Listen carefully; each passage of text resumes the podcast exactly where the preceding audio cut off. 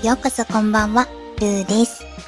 ルークリニックでは、現役看護師である私が、巷にはびこる気になる質問を取り上げて、優しく、毒舌に回答しております。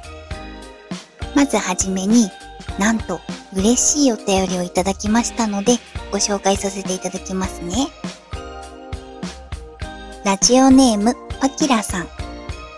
ラジオの更新心待ちにしていました。ありがとうございます。ルーさんは大変素晴らしいお声で歌を歌われますよね。収録環境はどんな感じなのでしょうか？マイクとかソフトとか、実はお家にスタジオがあったりして、教えていただけると嬉しいです。寒い日が続きますが、お体に気をつけて、ラジオも看護師も頑張ってくださいね。というお便りでした。わあ、嬉しい。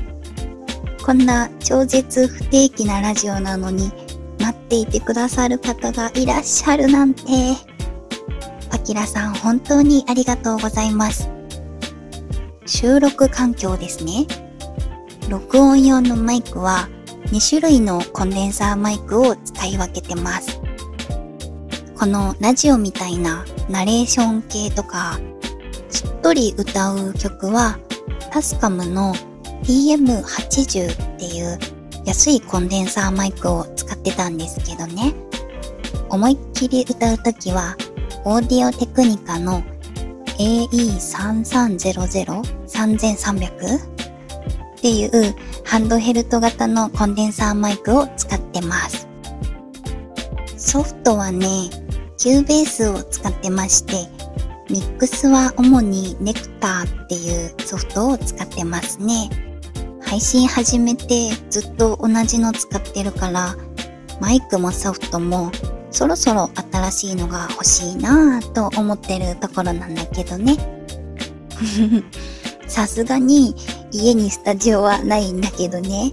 最近新しいソフトも買ったから、また少し環境が変わるかもしれないんですけど、こんな感じかな。ラジオは家で録音できるんですけどね。私は喋る声はそんなに大きくないんですけど、歌う声がすごく大きいらしくて なんかみんなびっくりしちゃうみたいなんですよね。よく和田アキ子さんなんかがマイクを離して歌ってるでしょ？私もね、ライブとかだと、それマイクの意味ある？みたいな、それぐらい マイクを離して歌っている時もあってて、本気で歌ったら近所から大クレームが来ちゃうし、家が壊れちゃうかもしれないから、近所のカラオケ屋さんとかスタジオを借りたりして録音していることが多いですね。カラオケってさ、お隣さんに大きい歌声の方が入ってたりすると、ちょっと、ちょっと今静かにしてくれる？みたいな、そんな時がありますよね。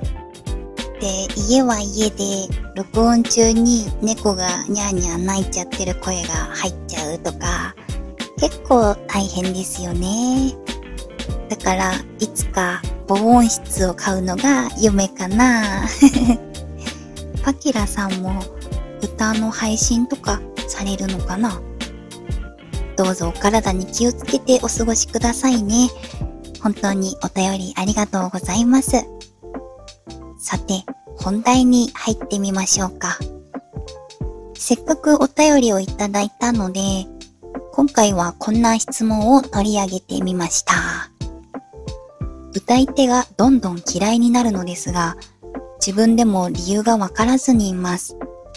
今大学生ですが、中学生の時は歌い手大好きで CD とかも持っていました。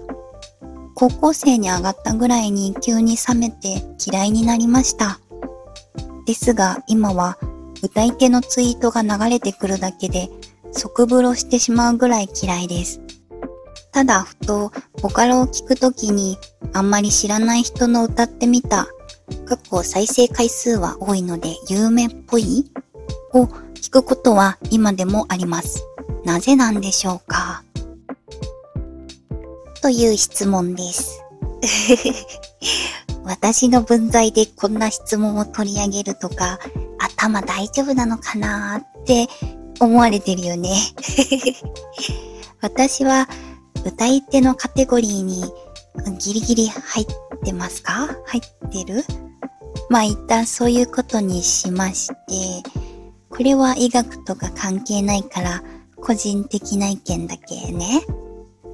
私は歌い手で嫌いになるとかは特にないんだけど、ちょっとコアなアーティストさんが急に有名になったら、なんだか違う存在になっちゃったような気がして、聞かなくなっちゃったみたいなことはあるかな。アーティストさんならね、メジャーになって大衆向けを意識した曲に変わっちゃったとかありますよね。音楽の好みって自分の精神的な成長とか変化によってだいぶ変わるじゃないですか。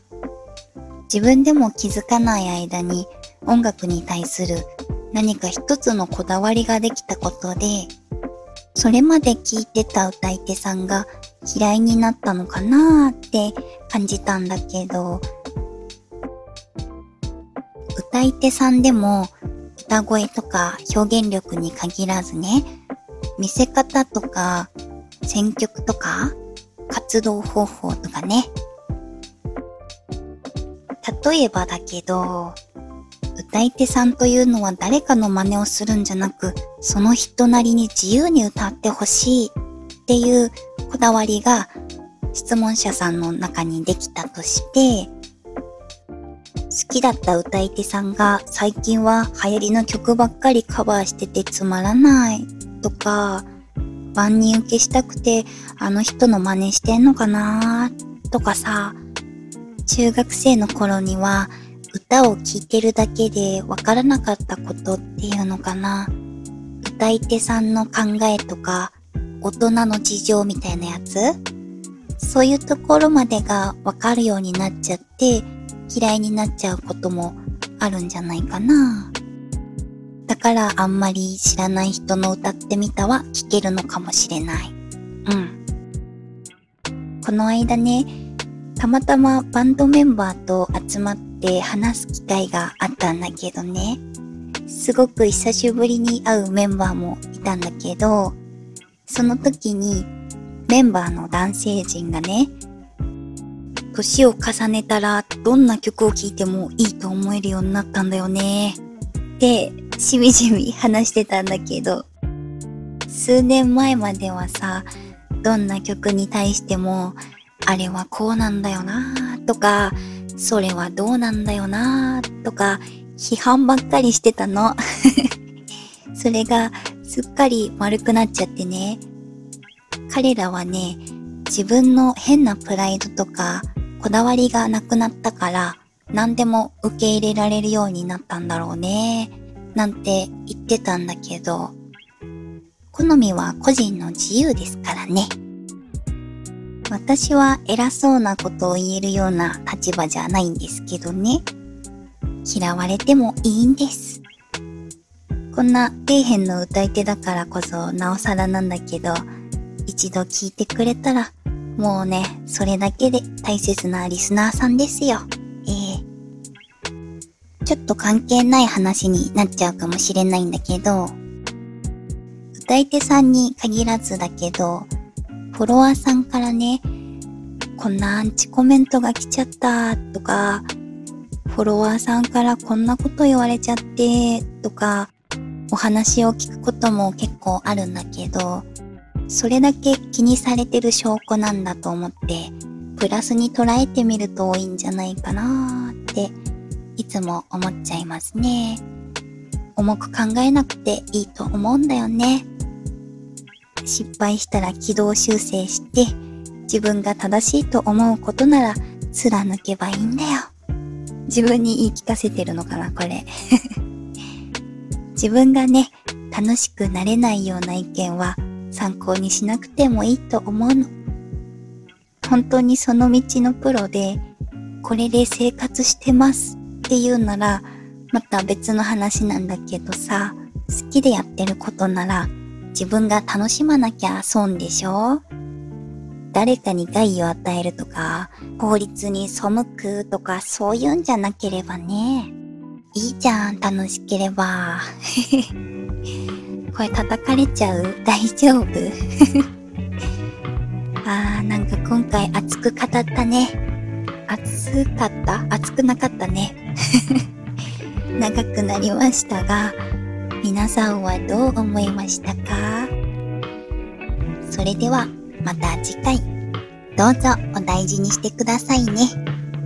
あなたのお耳に、ルーがお届けしました。